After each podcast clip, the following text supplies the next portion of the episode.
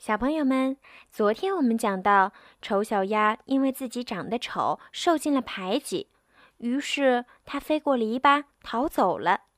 那今天呀，小鱼姐姐要继续给你们讲丑小鸭的故事，看一看它接下来会发生什么样的事儿呢？丑小鸭飞过篱笆逃走了，灌木林里的小鸟一见到它，就惊慌的向空中飞去。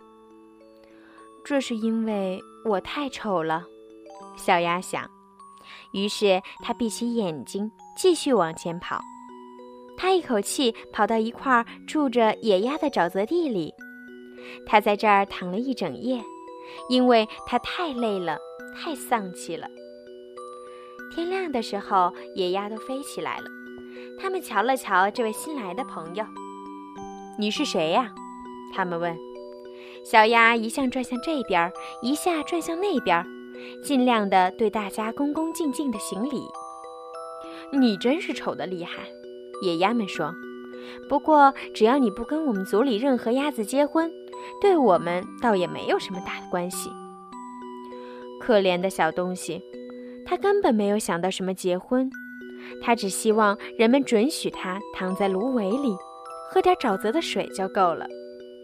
他在那儿躺了两个整天，后来有两只雁，严格的说，应该说是两只公雁，飞来了。它们从娘的蛋壳里爬出来还没有多久，因此非常顽皮。听着，朋友，他们说，你丑得可爱，连我都禁不住要喜欢你了。你做一个候鸟，跟我们一块飞走好吗？另外，有一块沼泽地离这儿很近。那里有好几只活泼可爱的燕儿，它们都是小姐，都会说嘎。你是那么丑，可以在它们那儿碰碰你的运气。噼啪，天空中响起一阵响声，这两只公雁落到芦苇里死了，把水染得鲜红。噼啪，又是一阵响声，整群的燕儿都从芦苇里飞起来。于是，又是一阵枪声响起来了。原来有人在大规模的打猎，猎人都埋伏在这沼泽地的周围，有几个人甚至坐在伸到芦苇上空的树枝上。蓝色的烟雾像云块似的笼罩着这些黑树，慢慢地在水面上向远方飘去。这时，猎狗都扑通扑通地在泥泞里跑过来。灯芯草和芦苇向两边倒去，这对于可怜的小鸭来说真是可怕的事情。它把头掉过来，藏在翅膀里。不过，正在这时候，一只害人的大猎狗紧紧地站在小鸭的身边。它的舌头从嘴里伸出很长，眼睛发出凶恶和可怕的光。它把鼻子顶到这小鸭的身上，露出了尖牙齿。可是。扑通扑通，它跑开了，没有把它抓走。啊，谢谢老天爷！小鸭叹了一口气。我丑的连猎狗也不要咬我了。它安静地躺下来，枪声还在芦苇里响着，枪弹一发接着一发地射出来。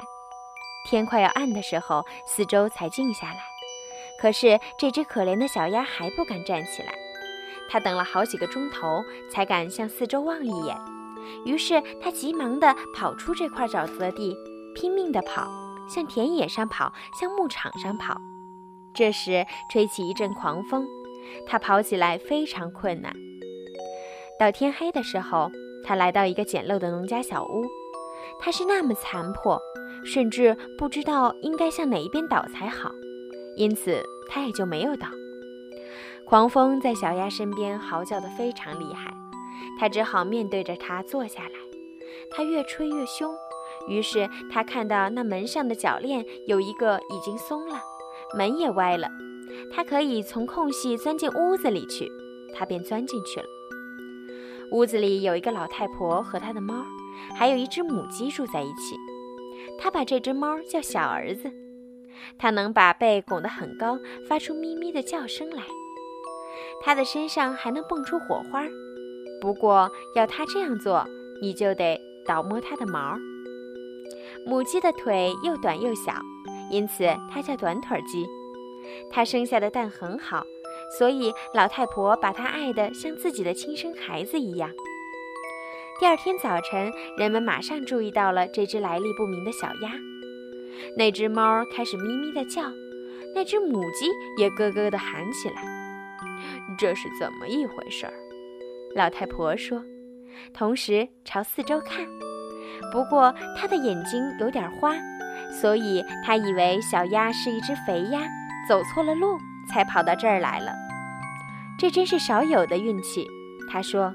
现在我可以有鸭蛋了，我只希望它不是一只公鸭才好。我们得弄个清楚。这样，小鸭就在这里受了三个星期的考验，可是它什么蛋也没有生下来。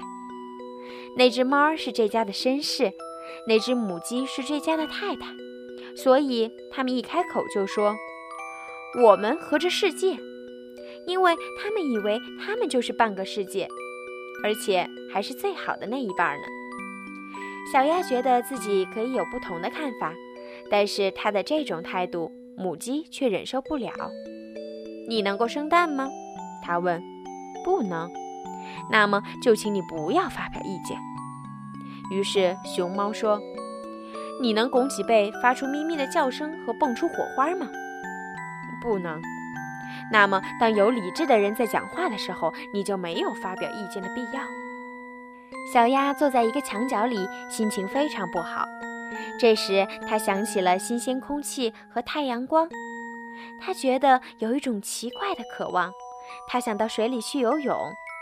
最后，它实在忍不住了，就不得不把心事对母鸡说出来。你在起什么念头？母鸡说。你没有事情可干，所以你才有这些怪念头。你只要生几个蛋，或者咪咪地叫几声，那么你这些怪想法也就会没有了。不过，在水里游泳是多么痛快呀！小鸭说：“让水淹在你的头上，往水底一钻，那是多么痛快呀！”是的，那一定很痛快。母鸡说：“你简直在发疯。你去问问猫吧。”在我所认识的一切朋友当中，它是最聪明的。你去问问它喜欢不喜欢在水里游泳，或者钻进水里去。我先不讲我自己。你去问问你的主人，那个老太婆吧。世界上再也没有比她更聪明的人了。你以为他想去游泳，让水淹在他的头顶上吗？你们不了解我，小鸭说。我们不了解你。那么，请问谁了解你呢？你绝不会比猫和女主人更聪明吧？我先不提我自己，孩子，你不要自以为了不起吧？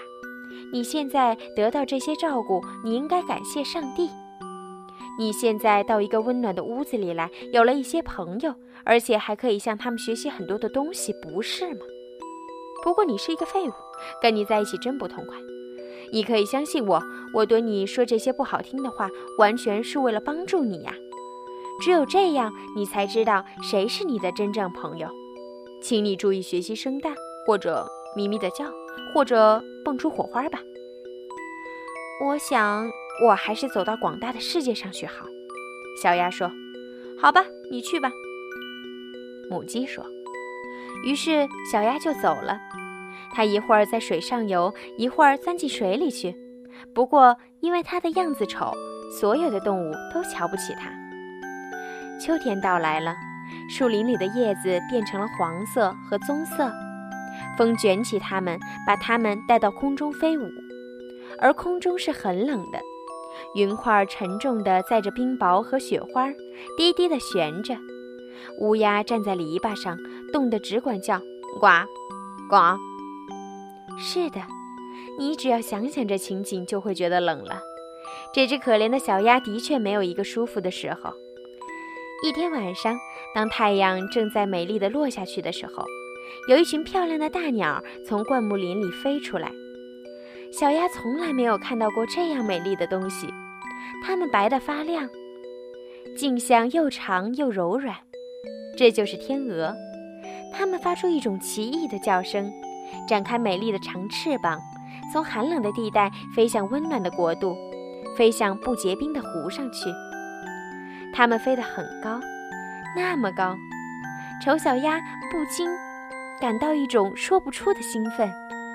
它在水上像一个车轮似的不停地旋转着，同时把自己的镜像高高的向它们伸着，发出一种响亮的怪叫声，连它自己也害怕起来。啊，它再也忘记不了这些美丽的鸟儿，这些幸福的鸟儿。当它看不见它们的时候，就沉入水底。但是，当他再冒到水面上来的时候，却感到非常空虚。他不知道这些鸟的名字，也不知道它们要向什么地方飞去。不过，他爱它们，好像他从来还没有爱过什么东西似的。他并不嫉妒它们，他怎能梦想有它们那样美丽呢？只要别的鸭准许他跟它们生活在一起，他就已经很满意了。可怜的丑东西。冬天变得很冷，非常的冷，小鸭不得不在水上游来游去，免得水面完全结冻成冰。不过，它游动的这个小范围一晚比一晚缩小。水冻得厉害，人们可以听到冰块的碎裂声。小鸭只好用它的一双腿不停地游动，免得水完全被冰封闭。最后，它终于昏倒了。躺着动也不动，跟冰块结在一起。大清早，有一个农民在这经过，他看到了这只小鸭，就走过去用木屐把冰块踏破，然后把它抱回来送给他的女人。他这时才渐渐地恢复了知觉。小孩子们都想要跟他玩，不过小鸭以为他们想要伤害它，它一害怕就跳到牛奶盘里去了，把牛奶溅得满屋子都是。女人惊叫起来，拍着双手。这么一来，小鸭就飞到黄油盆里去了，然后就飞进面粉桶里去了，最后才爬出来。这时，它的样子才好看呢。女人尖叫地叫起来，拿着火钳要打它。小孩们挤作一团，想抓住这小鸭。他们又是笑又是叫。幸好大门是开着的，它钻进灌木林里新下的雪里面去。他躺在那里，几乎像昏倒了一样。要是只讲他在这严冬所受到困苦和灾难，那么这个故事也就太悲惨了。当太阳又开始温暖地照着的时候，他正躺在沼泽地的芦苇里，百灵鸟唱起歌来了。这是一个美丽的春天。忽然间，它举起翅膀，翅膀拍起来比以前有力得多。马上就把它托起来飞走了。它不知不觉地已经飞进了一座大花园，这儿苹果树正开着花，紫丁香在散发着香气。它又长又绿的枝条垂到弯弯曲曲的溪流上。啊，这美丽极了，充满了春天的气息。三只美丽的白天鹅从树荫里一直游到它面前来。它们轻飘飘地浮在水面，羽毛发出嗖嗖的响声。小鸭认出这些美丽的动物，于是心里感到一种说不出的难过。我要飞向它们，飞向这只高贵的鸟，可是它们会把我弄死的，因为我是这样丑，居然敢接近它们。不过这没有关系，被它们杀死。要比被鸭子咬、被鸡群啄、被看管养鸡场的那个女佣人踢和在冬天受苦好得多。于是它飞到水里，向这些美丽的天鹅游去。这些动物看到它，马上就竖起羽毛向它游来。请你们弄死我吧！这只可怜的动物说。它把头低低地垂到水上，只等待着死。但是他在这清澈的水上看到了什么呢？他看到了自己的倒影，但那不再是一只笨粗的、深灰色的、又丑又令人讨厌的鸭子，而却是一只天鹅。只要你曾经在一只天鹅蛋里待过，就算你是生在养鸭场里也没有关系。对于他过去所受的不幸和苦恼，他现在感到非常高兴。他现在清楚地认识到，幸福和美正在向他招手。许多大天鹅在他周围游泳，用嘴来亲他。花园里来了几个小孩子，他们向水上抛来许多面包片和麦粒。最小的那个孩子喊道：“你们看那只新天鹅！”别的孩子也兴高采烈地叫起来：“是的，又来了一只新的天鹅！”于是他们拍着手跳起舞来，向他们的爸爸妈妈跑去。他们抛了更多的面包和糕饼到水里，同时大家都说：“这新来的一只最美，那么年轻，那么好看。”那些老天鹅不禁在他面前低下头来，他感到非常难为情，他把头藏到翅膀里面去，不知道怎么办才好。他感到太幸福了，但他一点儿也不骄傲，因为一颗好的心是永远不会骄傲的。他想，管他曾经怎样被人迫害和讥笑过，而他现在却听到大家说他是美丽的鸟中最美丽的一只鸟。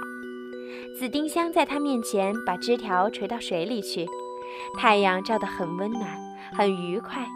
它扇动翅膀，伸直细长的颈项，从内心里发出一个快乐的声音。